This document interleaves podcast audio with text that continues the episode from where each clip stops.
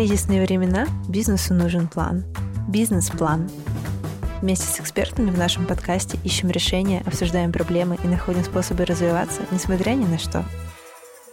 Всем привет! С вами я, Анастасия Волошенко, главный редактор «Бизнес-секретов» и предприниматель. А это наш подкаст «Бизнес-план». Сегодня мы говорим про креативную сферу. С какими проблемами столкнулись агентства, которые работали с большими брендами, что сейчас происходит на рынке рекламы и реально ли креативным специалистам из России начать работать за рубежом. В гостях у нас продакшн-директор Зебрахиру Андрей Пауков и партнер генеральный директор агентства Лена Самойлова. Привет! Привет. Привет. Расскажите про свой проект для тех, кто не слышал ни разу про Зебрахиру. Чем вы занимаетесь и в чем ваша фишка?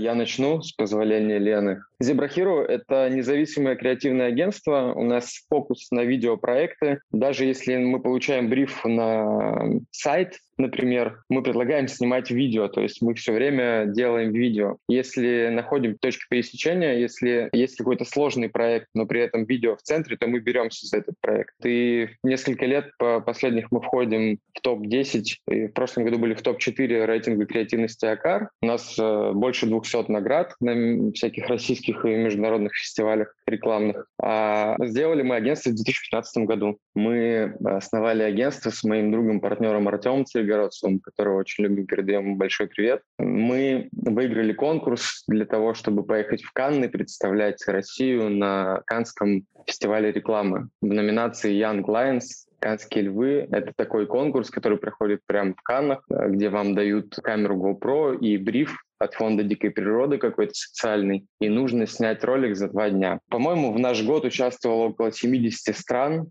и мы приехали туда с большими глазами, смотрели на всю креативную индустрию, которая собралась, там были всякие звезды, селебы, большие агентства, классные компании, проходили какие-то лекции, все что-то рассказывали. И в итоге мы приняли участие в конкурсе и выиграли бронзу. Это был большой инфоповод впервые в России в номинации «Фильм». Кто-то взял какой-то приз. А мы приехали обратно в Москву и дали кучу интервью, сходили даже на Камеди Радио, какую-то передачу. Почему, я не знаю, но, в общем, там даже ребятам было интересно, что мы какой-то приз выиграли в Каннах. И в итоге мы сделали свое агентство и начали потихоньку снимать разные проекты небольшие. Делали это очень а, интеллигентно, дешево, и красиво, как нам казалось тогда. А потом потихоньку клиенты становились больше, мы стали не только снимать, но и сами придумывать. И в итоге в прошлом году мы вошли в топ-4 рейтинга креативных агентств России, сделали несколько социальных проектов, получили за них много призов на фестивалях помимо классических рекламных э, ТВ-роликов и digital-роликов для интернета, мы еще начали делать 3-4 года назад брендированный контент. Мы сделали первый брендированный YouTube-канал для Samsung, где было много интересного контента, разных клипов, короткометражек, э, клипы, снятые на смартфон. И таким образом это какое-то новое изобретение нативной рекламы, когда мы не показываем продукт лицом крупно в камеру, не говорим покупайте смартфон Samsung, а мы снимаем видео качественное на него и просто вначале пишем снято на Samsung, а люди смотрят и делятся этим не потому, что это реклама, а потому что это интересный контент в ну, первую ну, то очередь. есть такой видео-контент-маркетинг получается, как бренд-медиа, только YouTube-канал. Да, но мы называем это брендированный контент. После этого мы сделали несколько шоу и сериалов, короткометражек для разных больших брендов, где как раз э, основа идеи идеи в том, что это в первую очередь интересный контент, а уже потом люди понимают, что это сделано при поддержке бренда и выражают ему свой респект. А потом случился такой кризис, рекламный рынок просел, и вот сейчас мы записываем это интервью, чтобы поболтать, как себя вести в ситуации, когда все поменялось. Это очень круто звучит. Слушай, а если вот кто-то из слушателей захочет зайти, загуглить, посмотреть, есть ли у тебя какой-то твой любимый проект, который вы делали там за последний год или вообще за время существования агентства, который бы ты посоветовал посмотреть первым? Мой любимый проект — это социальный проект э, для комитета против пыток. Он называется «Мультфильмы от полиции». Я смотрела, да, он очень крутой. Мне кажется, что это квинтэссенция и продакшена, и креатива. Это то, что мы любим и умеем делать, сами придумывать, сами снимать. Андрей, ты сказал про просадку, которая произошла после всех этих событий, про которые мы говорим в каждом выпуске. Можешь рассказать, с какими конкретно проблемами столкнулось ваше агентство после 24 февраля? Мы всегда работали на входящих брифах, мы никогда не занимались там активно продажами своих услуг или холодными звонками, какими-то письмами, давайте там пригласите нас. Все время как-то люди про нас знали, мы делали интересные работы, нас все время звали в разные тендеры, кто-то узнавал от знакомых, кто-то по хорошим работам, кто-то по рейтингу. Сейчас ситуация изменилась. Нас все это застало в нескольких питчах креативных, которые как раз были с международными клиентами, с ТикТоком, с Баду. Это компании, которых хед-офисы не в России. И эти коллеги наши сразу же приостановили какие-то дальнейшие действия до выяснения всех подробностей. И эти креативные тендеры, они закрылись на середине того, как они проходили. Это, наверное, самая грустная для нас история с ТикТоком особенно. Мы полтора года были креативным агентством ТикТока в России, сделали все самые классные компании ТикТока, большие, телевизионные, яркие, и очень хотели продолжить нашу дружбу и работу. И вот она остановилась в одним днем. Каких-то больших контрактов текущих обычно в Зебре нет. Мы агентство, которое в основном работает во флайтовом формате, поэтому мы не потеряли каких-то долгосрочных контрактов, но мы потеряли возможность получения новых брифов, новых проектов.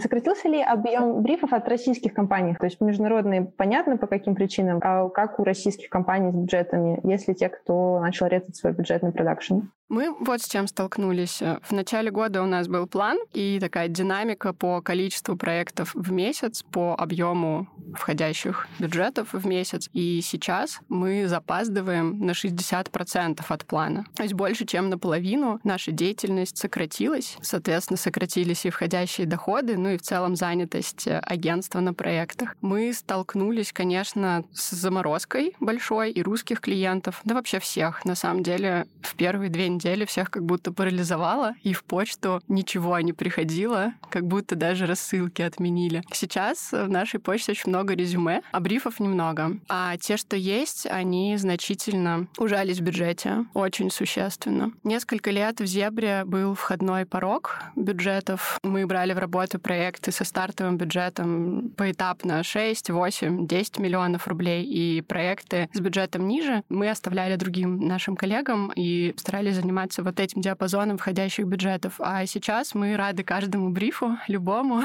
с большим воодушевлением, энтузиазмом, со всеми знакомимся и пытаемся поддержать бренды клиентов даже с бюджетами гораздо ниже тех, к которым мы привыкли. Не то чтобы мы загрустили и подумали, так, ну ладно, давайте эти небольшие деньги тоже несите сюда. Нам искренне очень хочется найти интересные решения для брендов и для клиентов в тех ресурсах, которыми они сейчас обладают теми деньгами, которыми они не боятся рисковать. И поэтому для нас, с точки зрения креатива, это даже более интересная задача, как в совсем ограниченных ресурсах сделать какое-то классное, интересное решение. Мы готовим компанию с агрегатором авиабилетов, и там супер находчивое производственное решение. Там не было съемок, но при этом по креативу это супер классная компания, которая нас внутри всех очень радует, но очень нравится клиенту. И вот так в небольшой бюджет, без съемок, мы все равно сделали классный кампейн и ждем вот релиз со дня на день.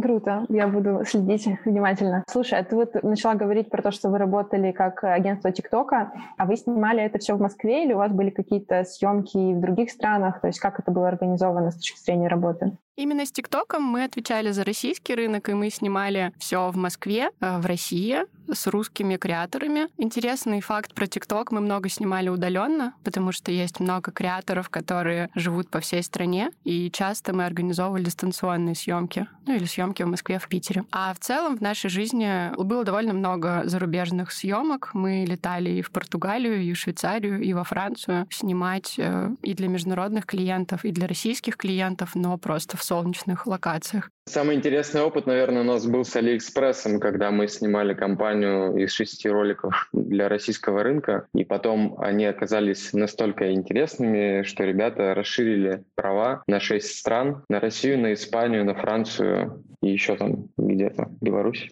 И вы эти ролики показывали уже не для русскоязычной аудитории, или вы снимали еще дополнительные? Нет, мы их просто перевели на разные языки. Перевели бэкшоты, перевели ГЗК, нашли дикторов франкоговорящих, например. Это звучит вообще супер круто. А вы делали какие-то проекты, может быть, изначально под нерусскоязычную аудиторию, или у вас такого опыта еще не было? Был однажды, было такое спортивное питание нишевое. Сейчас уже этот бренд не существует, но пару лет у него была активная кампания и активный маркетинг, в том числе европейский маркетинг. И мы изначально снимали для европейского рынка, снимали как раз во Франции, но была русская команда маркетинга, русское креативное агентство, но ролик в основном размещался в Европе. Это классный ролик, кстати, можно тоже посмотреть на нашем сайте, называется Диавита бренд.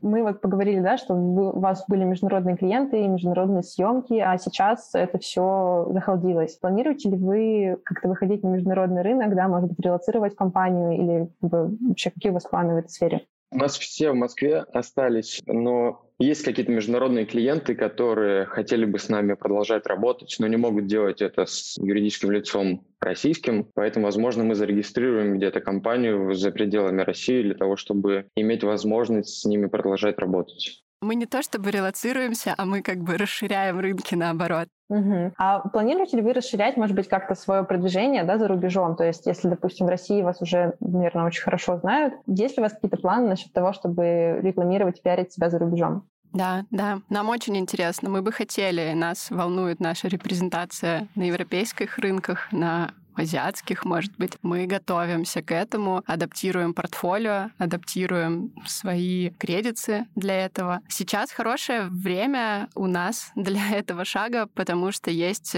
классный объем международных наград фестивальных, есть проекты, которые смотрели европейские коллеги, и мы надеемся, что будет скоро у нас такой зарубежный релиз тоже. Ну, мы не то чтобы на это сейчас потратим все силы и делаем ставку, но просто в спокойном режиме думаем о том, чтобы начать этим тоже заниматься. Ну, мне кажется, это очень классно, вот, что вы говорите про спокойный режим, потому что мне как бы, что я да, вижу в окружающем мире, что очень многие, сломя голову, побежали как-то развивать международные проекты. Ну, возможно, не всегда достаточно там осознанно и смысленно, просто потому что все бегут, и я бегу. И у меня с мужем тоже была такая фаза. Мы вообще еще зимой планировали открывать следующий холодный сезон базу в другой стране. Мы, в принципе, об этом думаем с самого начала открытия парусного клуба, но просто мы открылись в ковидный год, и все наши чудесные планы в первый же год обрушились, но мы сдаемся. Вот, и мы этой зимой как раз ездили на разведку смотреть, как там в разных местах дела. И когда все эти события начали происходить, нам показалось, что нужно в марте сразу бежать это все делать прямо сейчас, и не ждать следующую зиму, потому что было ощущение такого, что поезд уходит, и ты не запрыгиваешь в этот последний вагон. Но потом мы как-то осмыслили это все и поняли, что нам нужно еще сезон этот летний работать здесь, ну, потому что это разумно и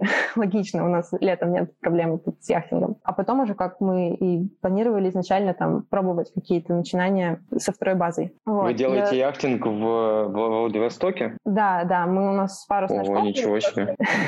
И мы делаем путешествия, курсы, там детское обучение, взрослое обучение, вот, зимой путешествия в другие страны. И хочется зимой выходить на какой-то более постоянный режим и не просто делать путешествия, но и базироваться где-то. Но, ну, очевидно, это нам делать зимой, да, а не летом, когда у тебя здесь вот дома на своей родной домашней базе самый активный сезон. Поэтому да, мне кажется, планы... что у вас вообще должен быть подъем и рассвет сейчас, потому что людям вместо того, чтобы ехать куда-то, где закрыто и где много пересадок, лучше полететь во Владивосток и походить там по красивым местам. Ну да, у нас нет проблем, на самом деле, со спросом на путешествия и на практики. Мы еще единственная школа, которая сейчас внутри Российской Федерации проводит обучение IT-капитанов. Ну, то есть как бы можно в Турцию поехать, можно к нам. И поскольку у многих Турция отменилась этим летом и весной, то у нас вот до конца года уже нет свободных мест на эти практики. Они все закончились очень быстро в марте. Вау, супер. Во многих э, сферах, да, у меня еще друзья туризмом, которые внутренне занимаются, у них тоже все очень ведет бодро. Но я к чему это все? Нет ли у вас ощущения, что вот все что-то делают, надо очень быстро делать, ну и побежать, а если ты не бежишь, то ты уже опоздал? Ну вот э, у нас такого нет. На самом деле я видел несколько примеров очень быстрых попыток релокации, но вот эта первая волна, плохо подготовленная, плохо переведенная, там сделанная наспех, она, мне кажется, очень сложно добиться успеха с таким подходом, потому что ну, сейчас многие ринулись куда-то, и мне кажется, на рынках первой такой с первой полки, допустим, там в Дубае, например, очень много русских ребят, и просто начинается уже демпинг какой-то, когда вроде вроде бы ты классный специалист, и твои услуги стоят дешево. О, дорого, извините, мы подкаст Тинькофф про деньги дешево. Не, не может быть. А, твои услуги стоят дорого, и ты должен получать классный гонорар. Ты приезжаешь э, вот на, на волне паники куда-то, где очень много таких, как ты, и единственный возможный вариант — это начинать демпинговать. А, тот рынок, куда вы все приехали, он э, начинает перенасыщаться. И все-таки эта паника должна пройти, и все должны спокойно подготовить свой переезд, даже если они планируют это сделать, для того, чтобы дальше продолжать нормально работать и получать нормальный гонорар за свои классные работы и услуги, которые вы можете делать. Да, мне кажется, это очень правильный, взвешенный подход. У нас нет э, какой-то паники или зависти или желания, ну, вот из-за того, что все происходит вокруг, и много кто переезжает, но это держит очень сильно в тонусе, потому что все обстоятельства заставляют быть очень предприимчивым. И поэтому у нас участились статусы внутренние, и мы, наверное, больше крутим головой во все стороны, смотрим, понимаем, как все меняется. Ты все время крутишь разные варианты в голове, типа, если так, а если так, а если так, а если так, но при этом базово у нас есть устойчивое решение и позиция позиция, что мы остаемся, работаем в Москве и сохраняем здесь все, что мы нажили, и команду, но есть какие-то новые классные идеи со стороны все время.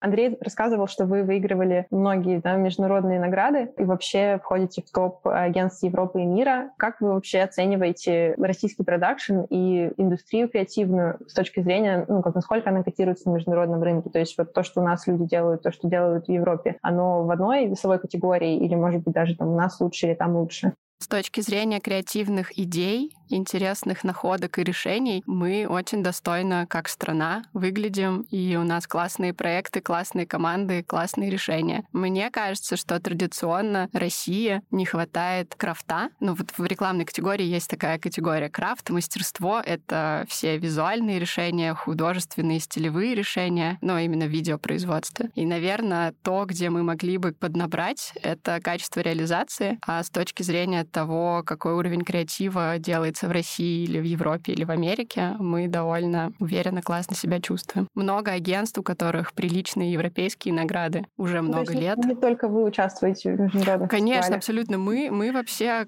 крошечка, которая, которая есть от нашей страны на международной арене. А, есть коллеги, которые старше нас как команды, старше нас по возрасту, и у них гораздо крепче портфолио и объем наград, и они абсолютно достойно представляют Россию последние 15 лет уж точно. Я хочу добавить, что в 2015 году, вот, когда мы ездили в Канны, или в 2014, когда мы смотрели лекции и другие работы, и люди рассказывали, как они это делают, было ощущение, что мы отстаем лет на 10, а то и на 20 от э, каких-то прогрессивных рекламных рынков. А сейчас э, я думаю, что мы отстаем лет на 5, и ситуация стала гораздо лучше. Ну, то есть все еще немного отстаем, но выравнивается. Да, ну, Да, ну да, а в да. смысле, Ну- мы не то чтобы отстаем, потому что мы вовремя стартанули все, а потом запоздали. Просто в целом реклама в России изначально позже началась, начала развиваться, и немножко другой путь. То есть это как бы объективная причина нашего отставания, а не потому, что мы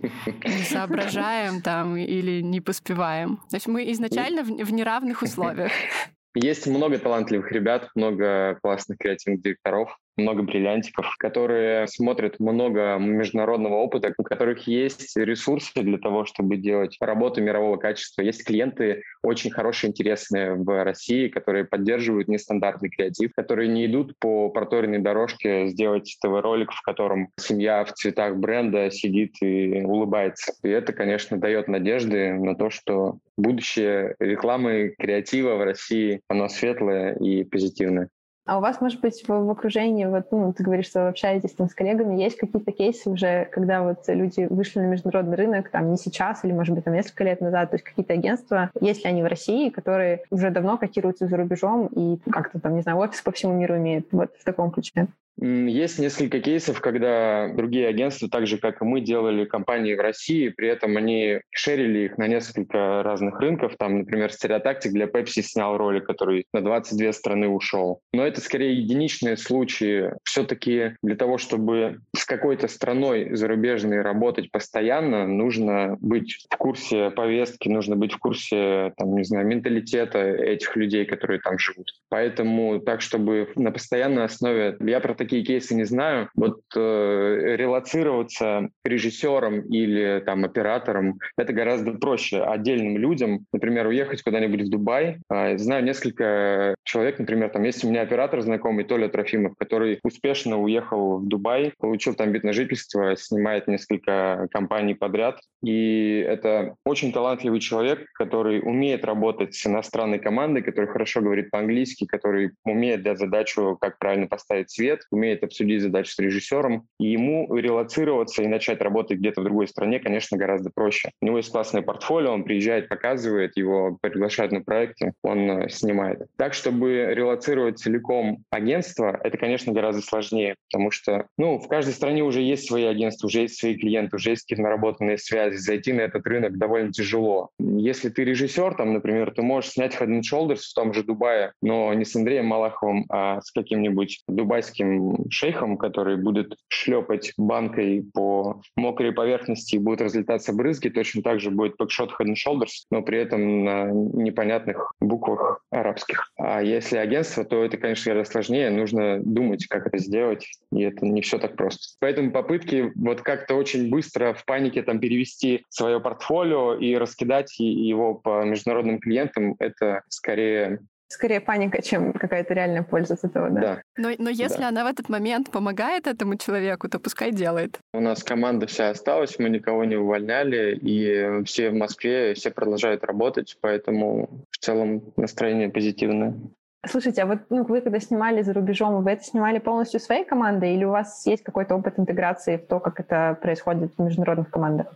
У нас было по-разному, было и так, и так. Вот в Париже мы, например, снимали маленькие команды из Москвы, мы сняли квартиру на неделю, я арендовал машину, мы ездили просто круглосуточно, снимали все подряд. А у нас был там хелпер парижский, который нам помогал найти актеров, локации, но в основном мы все делали сами. А в Португалии, например, мы снимали ролик подороже, пожирнее, и там уже был сервисный продакшн, который помогал. Там был испанский режиссер, испанский оператор, сервисный продакшн. То есть больше делегировалось всего, и сложность была выше, сложнее. А в чем вы можете подчеркнуть какие-то отличия вот того, как это в России в индустрии работает, и того, как это работает там? Есть ли какие-то прям заметные разницы? Есть какие-то технические штуки, которые меня очень сильно впечатлили. Например, тогда впервые, это когда было года три назад, я увидел DIT на площадке. Это такой монитор, который захватывает изображение с камеры, подходит режиссер и как на iPad может проматывать влево-вправо, крутить э, бегунок, чтобы смотреть, хороший был дубль или нет, тут же его помечать, тут же его складывать в папочку, потому что у нас э, на большинстве съемок, например, ты снимаешь, потом скидываешь материал с флешки, потом смотришь его. Ну, это если совсем э, маленький бюджет. Если не очень маленький бюджет, то сидит монтажер, который захватывает изображение и потом в монтажку его закидывает, только тогда может показать. А там все это было супер быстро, и стоял этот огромный монитор на ножке. Мы снимали на треке, трек Формулы-1, где гоняют автомобили, у нас были мотоциклы. И все это было очень быстро, была очень большая выработка, классная эффективность, и вот такие маленькие технические штуки, они, конечно, очень впечатляют. А так, в целом, по взаимодействию все то же самое, все те же самые проблемы, кто-то что-то забыл, кто-то что-то не доглядел, просто ругаются не на русском языке, а на португальском. Есть разница, помимо ну, вот, технических штук, есть разница в сметах очень сильная. В европейских сметах, вообще в заграничных сметах, профсоюзные мнения очень учитываются, ставки очень жестко учитываются и очень большой контроль за количеством времени, которое люди работают на проекте. И это а, внутри сметы ты видишь, как осмечен каждый шаг каждого человека, каждый час, каждый его час переработки или работы в выходные дни. В России иногда это как бы включено в общую стоимость или в маркап, или ты можешь договориться всегда. А вот европейские сметы довольно жестко, и поэтому люди там вовлечены так же сильно, но они также сильно много за это и получают.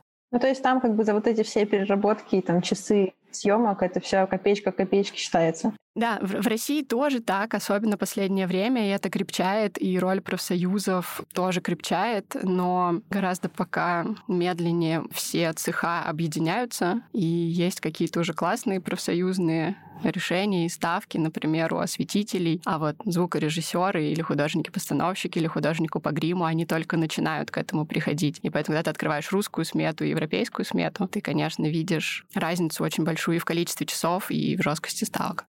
А давайте еще поговорим про рекламу, да, не с точки зрения рекламы, которую вы снимаете, а с точки зрения того, как вы себя рекламируете. Как я услышала до этого, в принципе, все клиенты приходили к вам сами через сарафанное радио. Сейчас как бы поток снизился. Планируете ли вы как-то вкладываться в самопродвижение, ну, там, может быть, какие-то новые каналы пробовать использовать или нет?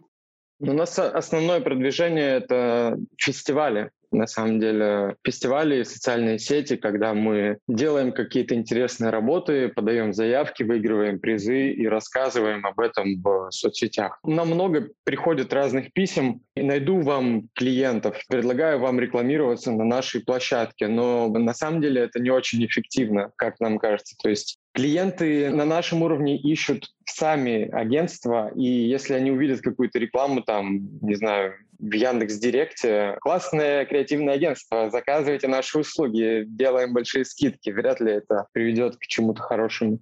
Ты сказал, Настя, про сарафанное радио. Это справедливо очень сильно, но скорее это не то, чтобы мнение в привычном смысле там сарафанного радио, это наш портфолио. Все, что есть там у Зебры за 7 лет, появилось благодаря тому, что были яркие проекты, которые обсуждали, где-то видели, классно релизились. И поэтому вот сейчас, несмотря на то, что мы гораздо меньше снимаем, э, гораздо меньше деньги у нас будут в наличии, самое важное для нас — продолжать делать проекты в любом формате реализации, чтобы были яркие, заметные решения, и тогда у нас сложится хорошая жизнь и дальше. Поэтому основной канал нашего продвижения — это портфолио. Угу. Ну, то есть, получается, когда вы выпускаете какой-то новый классный проект, э, люди, которые могут сказать что-то подобное, они за этим следят просто по факту того, что они следят за тем, что происходит на рынке. Да, да. То есть ничего лучше не может сказать о рекламном агентстве или о специалистах, чем их последняя работа. Самый большой страх для нас — это ходить э, куда-то и рассказывать про проекты двух-трехлетней давности. Мы так делаем иногда, потому что есть ну, супер хитовые проекты, без которых наша судьба уже немыслима, но в целом все про тебя скажет твой последний проект.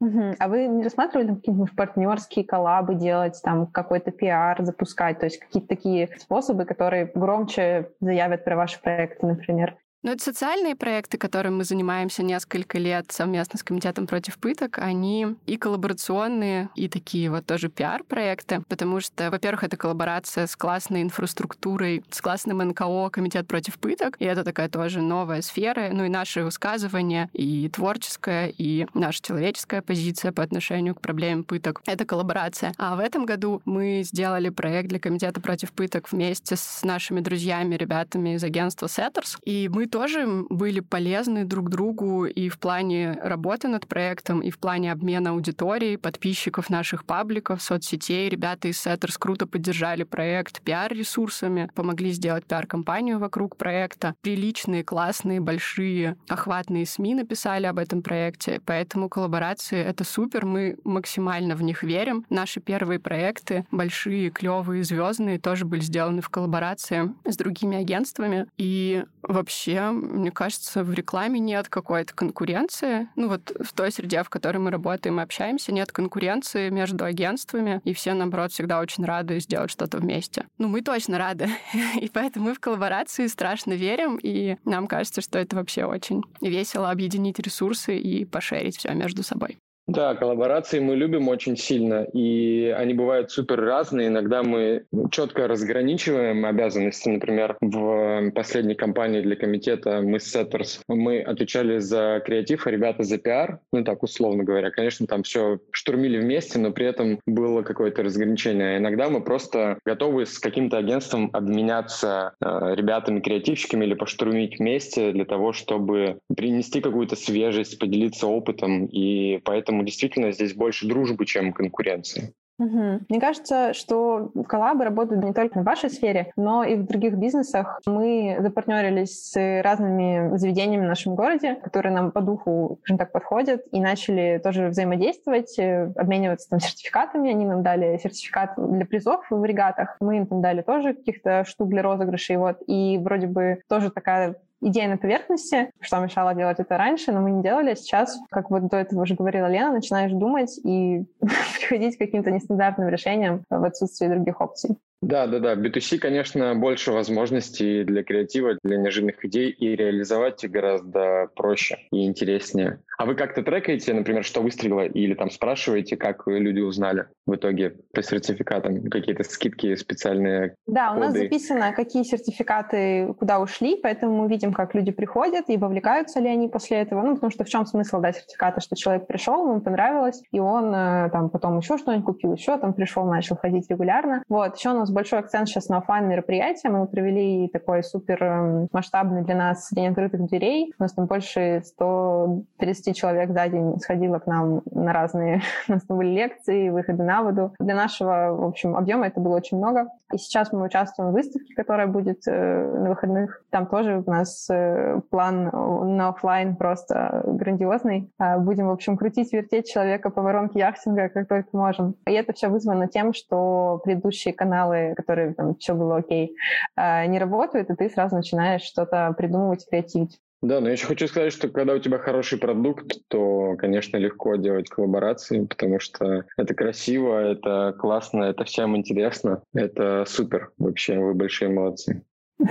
Спасибо. Мы закидывали в наш э, телеграм-канал такой пост, в котором можно было задавать вопросы. Вот, и один из этих вопросов был, стоит ли сейчас начинать э, бизнес в сфере рекламы и креатива? Вот я хочу вас спросить, если бы вы сейчас начинали то, что вы начинали, там, получается, сколько, 7 лет назад, вы бы стали это делать в текущих условиях? Или бы вы стали сразу работать за рубежом или придумали бы что-то другое? Нет, нет, конечно, нужно. Конечно, нужно. Если есть такое желание, есть страсть, есть энергия на это, обязательно нужно, потому что сейчас много кому нужны заряженные специалисты в хорошем настроении и с классной мотивацией. На самом деле на нашем уровне семилетней давности практически ничего не изменилось, мне кажется, потому что мы делали дешевые работы, и они сейчас, эти брифы дешевые, они есть. И люди, наоборот, стараются экономить. Может быть, даже большие клиенты, которые еще в прошлом году снимали за 8-10 миллионов компанию, сейчас, наоборот, хотят снять ее за 2 миллиона. Они обращаются в агентство, а мы начинали работать именно с агентствами. Когда мы вернулись из Кан, мы проехались по всем агентствам и сказали, зовите нас как подрядчиков. Поэтому, если у вас есть фотоаппарат,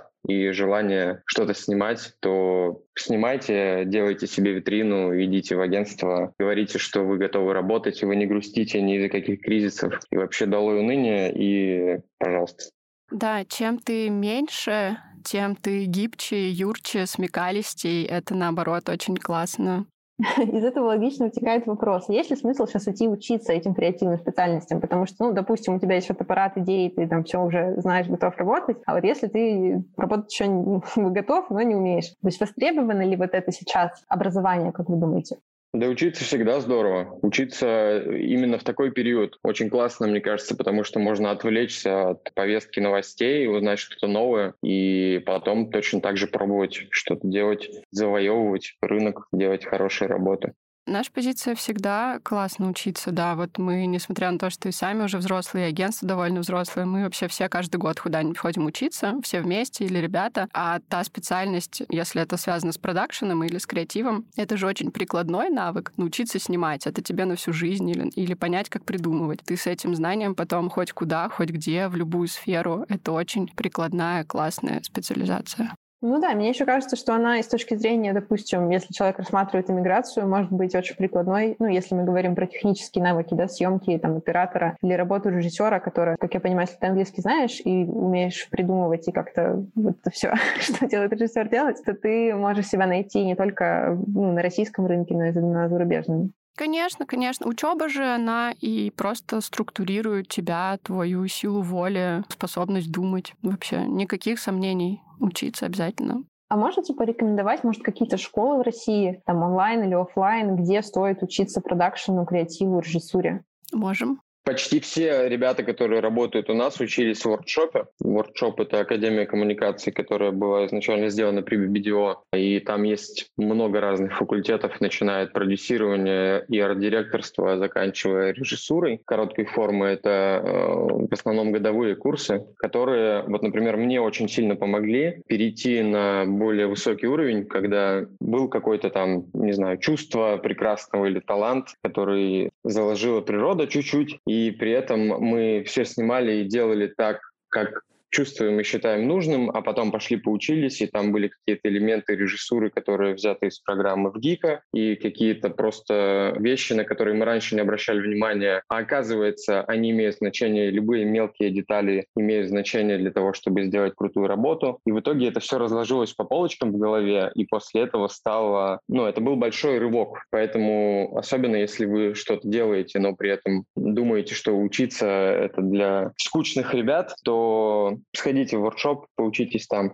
Ну, есть много разных курсов МШК. Вот мы были тьюторами в триместре Московской школы кино, режиссура короткой формы. Там ребята снимали брендед контент в третьем триместре диплом по брифу от клиентов, которые мы нашли. И тоже было очень интересно. Мы звали интересных спикеров на лекции. Они рассказывали, как они начинали, как они повышали свой уровень, какие работы для них были ключевые, как они там, пробивались на какие-то топовые позиции позиции сейчас на рынке. Это тоже все супер классно и вдохновляет, поэтому ну, Mets, я бы МШК Mets, и Икра, Setters. Да, Мэтс, Икра, Setters — это больше про креатив. В Мэтс, например, мне кажется, одна из лучших школ по креативу. Есть очень классные курсы концептинга, когда ребята даже вообще без какого-либо креативного опыта приходят и им объясняют, как работает креативная идея, каким требованиям она должна отвечать, как вообще построен процесс придумывания этой идеи, как нужно штурмить, как нужно проверять проверять, отсекать, и в итоге в конце а, они делают диплом э, по каким-то социальным брифам, придумывают идеи, и они, независимо от того, можно их реализовать или нет, оцениваются просто на уровне концепта.